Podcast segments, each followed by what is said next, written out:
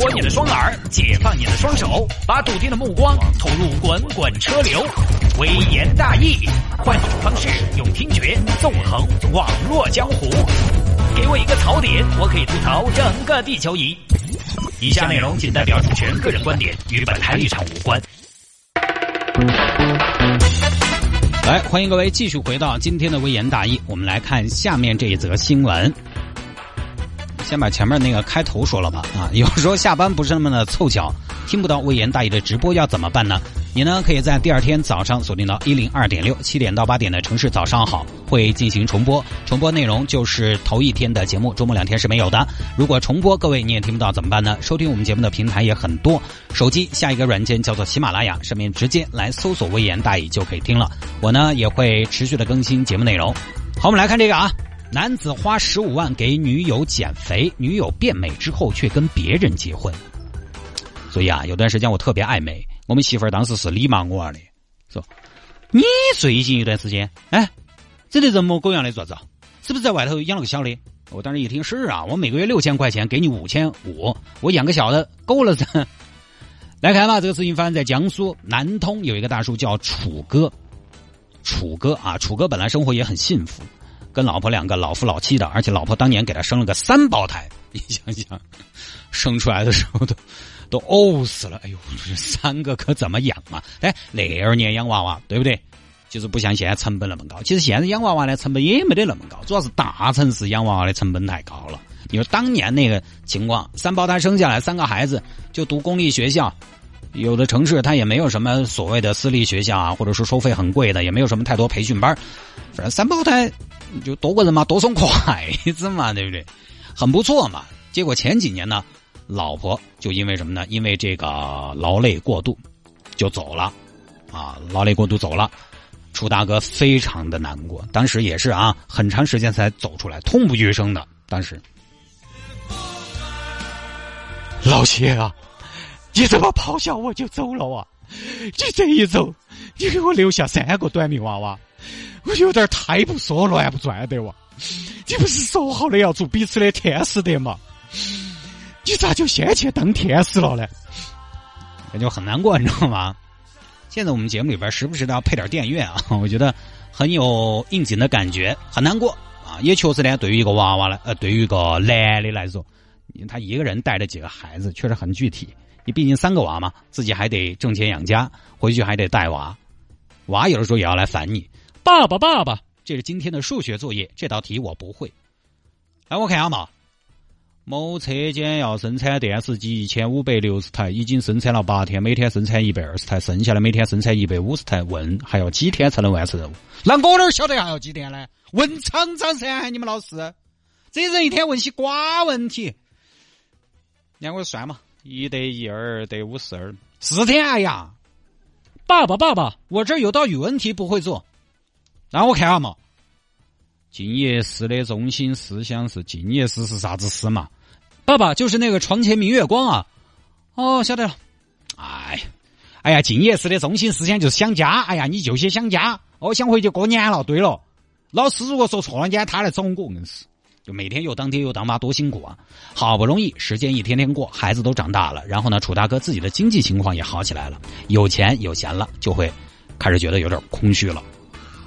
对不对？长期没有伴侣的问题就暴露出来了。每天回到家，好家伙，那么宽一张床，好冷啊！于是呢，就在各大婚恋网站上准备找个对象。二零一四年六月，楚大哥通过世纪佳缘网站认识了施女士。十六岁，施女士比楚先生小了十三岁。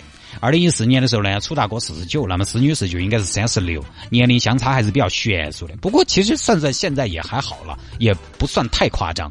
而两个人很快投入爱河，恋爱了。然后呢，楚先生这边的心态是这样的：他呢总是觉得自己这边一把年纪了，我这儿找了个三十多岁的，他又觉得我都知天命的年纪了，找了个三十多岁正值壮年的妹子，人家跟着我不容易啊，有点委屈啊，对不对？旁边经常嘛有些街坊邻居指指点点，耶，是女子，你咋想的呀？咋个比你大那么多的？那个生活方面协不协调哦？我们那个老几三十多就不得行了，哎。现在的女娃娃搞不懂哦，点儿连痴心都没得，找个可以当自己老汉儿的男的。你看谢大爷大家讲道理，人家就大十三岁，你爸爸十三岁生的你吗？哎呀，我反正就打个比喻嘛，我不说了，我买菜去了。哎，闲言碎语满天飞。好，楚先生就觉得施女士是下嫁了，找到自己委屈了，对吗？怎么办？送礼、花钱，用金钱来弥补。来，亲爱的，给你买了项链，这个是大牌啊，好多明星走红毯都带着这个。真的呀，我看下嘞，楚哥。哎呦，这啥子牌子哦？哎呦，海盗船的嘛。哎，你看你海盗船好贵哦，花那么多钱做啥子嘛？哎，亲爱的，不瞒您说，在你面前，其实说实话，我是有些自卑的。我觉得我配不上你的美貌，你那么年轻，我都一把年纪了。你说，你这个年纪生龙活虎，我这个年纪偃旗息鼓，委屈你了。哎你属于啥子嘛，硬是，我觉得你已经很棒了哈，不准这么说个人。我找男的都还是可以巴巴适适的。不过这个东西我还是多喜欢的，多漂亮的嘛！就反正一直对施女士呢有求必应，出手阔绰。好，二零一四年十一月初，也就是两个人刚刚在一起三个月左右，有一天呢，楚大哥看到施女士愁容满面，唉声叹气，在这叹气坐了，唉。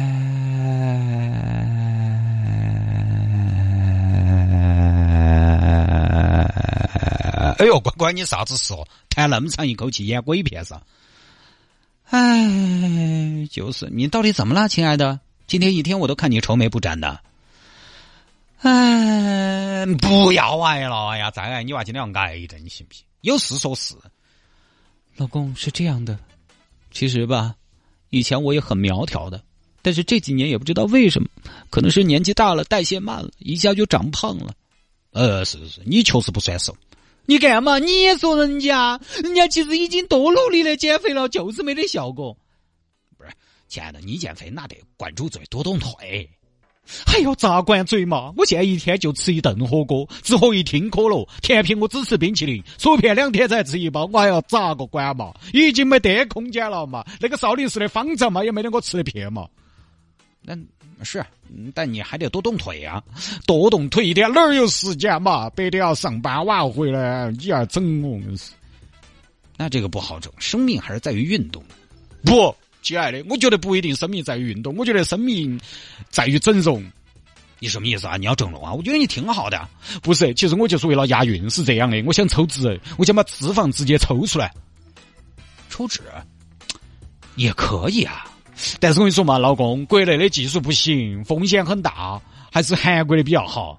韩国，那就去韩国吧。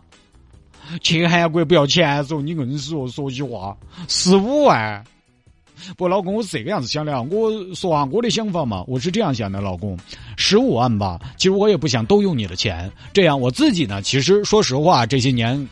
工作啊，什么出去干活啊，什么的，我还是有点钱的。这样，我出两百，你出十十四万九千八，我就去韩国做了，对不对？到时候你想，我到时候回来的时候穿个露脐装回来，你到机场来接我，哇，好巴适嘛！哦，你的意思是你还要出两百？亲爱的，都什么时候了，你还这么好强？就让我为你负担吧，把两百块钱收回去吧。楚先生全额负担了十五万，把施女士整到韩国去了。二零一四年十二月，施女士如愿到韩国进行了吸脂减肥术。老公，我在这儿。哎呦，哎呦，亲爱的，让我看看。哎呀，完全变了个人呐！就是老公，你觉得我做完之后像不像张拉拉？不像，有点像那个，也是一个韩国明星，那个什么车太贤，车太贤，反正皆大欢喜吧。好。到了二零一五年三月，两个人在一起七个月的时候，楚大哥向施女士求婚了。亲爱的，你看你这瘦也瘦下来了，对不对？我费用也给你结了，你不再嫁给我吗？哎呀，是楚哥，好突然哦！是这样，我是觉得我们两个现在这么耍起，还是蛮安逸的呀。我觉得再等一等嘛，结了婚就好像多了一份责任一样。那你啥子意思嘛？你就是不想承担这个责任嘛？不是啊，老楚，你看我这边刚刚经历了一段失败的婚姻，我不想那么快的又奋不顾身的投入到另一段感情，你理解一下我好不好？其实跟你在一起，我觉得前所未有的如释重负，什么都不用想，什么都不用管，只有你对我好，我觉得这不就很好吗？你理解一下好不好？我不理解，然后后面半年多的时间里，两个人因为这个事情，就是这个事情是个导火索。从那个事情之后呢，这个楚大哥可能因为求婚悲剧，态度上就比较的强悍。施女士很心寒。二零一五年十月，施女士提出了分手。分手，我给你十五万，让你去韩国整容，你现在回来，哎，长得像金喜善了吧？你就这样对我吗？你是不是有条件选了？你就这样对我了吗？你给老子等到！我要把你的脂肪重新给你塞回去。好，怎么这个是楚大哥那么牙尖呢？感觉好。然后，二零一六年二月份，跟楚先生分手不久的施女士又跟别人结婚了。楚先生气的，你想，才分手四个月，不到半年，又跟别人结婚了。楚先生就气的呀，欺人太甚！你这个是不是有计划、有预谋的？于是呢，把施女士告上了法庭。法官，就这个女的。用我的钱整容整形，整完了就出去找了个男的，找了个小白脸儿，他就是到我这儿来骗整容费的，啊，我给他的十五万是彩礼，应该退还。哎，孙儿啊，你说话讲良心好不好？我好久答应了你结婚的，有没得婚姻嘛？哎，有没得婚约嘛？你那十五万，你好久说了是彩礼嘛？法院审理之后呢，觉得涉案款项就十五万，不属于彩礼的范畴，应当是楚某恋爱期间。对于施女士的消费性馈赠，现在楚某要求施某返还恋爱期间赠予的财物，于法无据，不予支持。于是呢，判决驳回原告的诉讼请求。然后头呢，这个楚大哥不服，又去闹了一遍。二审呢，还是驳回了的啊，维持原判。所以呢，这十五万楚大哥是要不回来了，只能交个学费了啊。其实就这么个事情。其实这个标题呢有点奇怪，就是他说的是什么呢？女友变美后却跟别人结婚，感觉是变美是跟别人结婚的必要条件。但是哎，理论上变美了、变丑了，其实都不影响你换个人过嘛，对不对？哦，对于我谈恋爱，我只要不变不变美，我就不能换脚啊，没得道理嘛。所以理论上，施女士不管是变美了还是变丑了，都不影响她。换个人过，或许人家本来就想换了，而恰恰呢又变美了而已。他这个标题就制造一种施女士有计划、有预谋这么做的感觉啊！找个人来把这个整容费出了，出了之后呢，我也去傍个大款。但你这个没有任何证据，但标题好像有这样一种倾向。尤其从新闻这个时间上来说啊，新闻里边报道出来时间上来说，我觉得大家简单想一下嘛。我觉得施女士不一定是有计划、有预谋的做的这个事情。你看，两个人八月在一起，然后十二月施女士去做了抽脂，回来之后目标达到了啊，但是施女士也没有马上撤嘛，一直到了二零一五年的十月才正式分手的，而且分手也不是没有原因，双方都认可的是，大家在楚大哥求婚失败之后产生了多次的口角，这个是有原因的啊，也是楚大哥率先发难的，不是平白无故的就跑了的，所以呢，你要说人家施女士怎么了，你可以猜测，但是你没有证据。当然，那这个择偶的时候呢，大家也要考虑一下，呃，因为现在男人怎么讲呢？男人啊，男人其实特别容易膨胀，真的，男人特别容易自信，特别容易自恋，特别容易膨胀。你就看男女之间照镜子的区别，你就晓得了。男的喜欢照一照镜，一照镜子，哎呦，嚯，这小子可以的嘛，对不对？就被自己帅到了。女的，你不管怎么弄，一照镜子。哎呀，哎呀，糟了，皮肤今天又有点不好。哎呀，雀斑又稍微有点多。哎呀，皮又有点松，有点垮起了。反正各种的缺陷，男人特别容易膨胀，极度膨胀。前段时间不是说油腻中年男性嘛？其实很大一部分说的是心态上的那种膨胀，那种有了财富之后的自以为是。因为男人上点年纪啊，多多少少，对不对？很多中老年男性都有点钱，那简直觉得自己要不完了。信心太足了，五十多六十了啊！再婚择偶，这个这个，对不对？我现在这个条件，哦，我的想法是，反正那么说呢，我找个女的嘛，肯定是要坐三望二嘛。就是什么叫坐三望二啊？就最大不能超过三十，最好是二十多啊。坐三望二，你看这个是金钱的力量，就可以让人膨胀。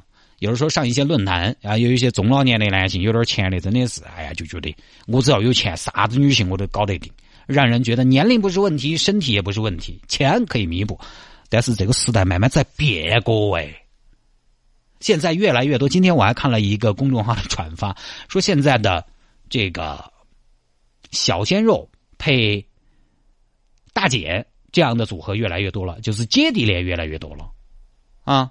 而且，我觉得对于大部分男人来说，中年以后再如何，社会上有人碰你，跟你年轻的时候有女娃娃喜欢你那种还是不一样的，肯定还是没有以前那么的情比剑金、赴汤蹈火。大家可能也不说各怀鬼胎，反正各有各的小算盘吧。于是呢，在五十多甚至更大的这个年纪择偶，你还是不要对对方对你的这种感情要求太高，可能就会让你失望。好，我们最后啰嗦几句抽纸。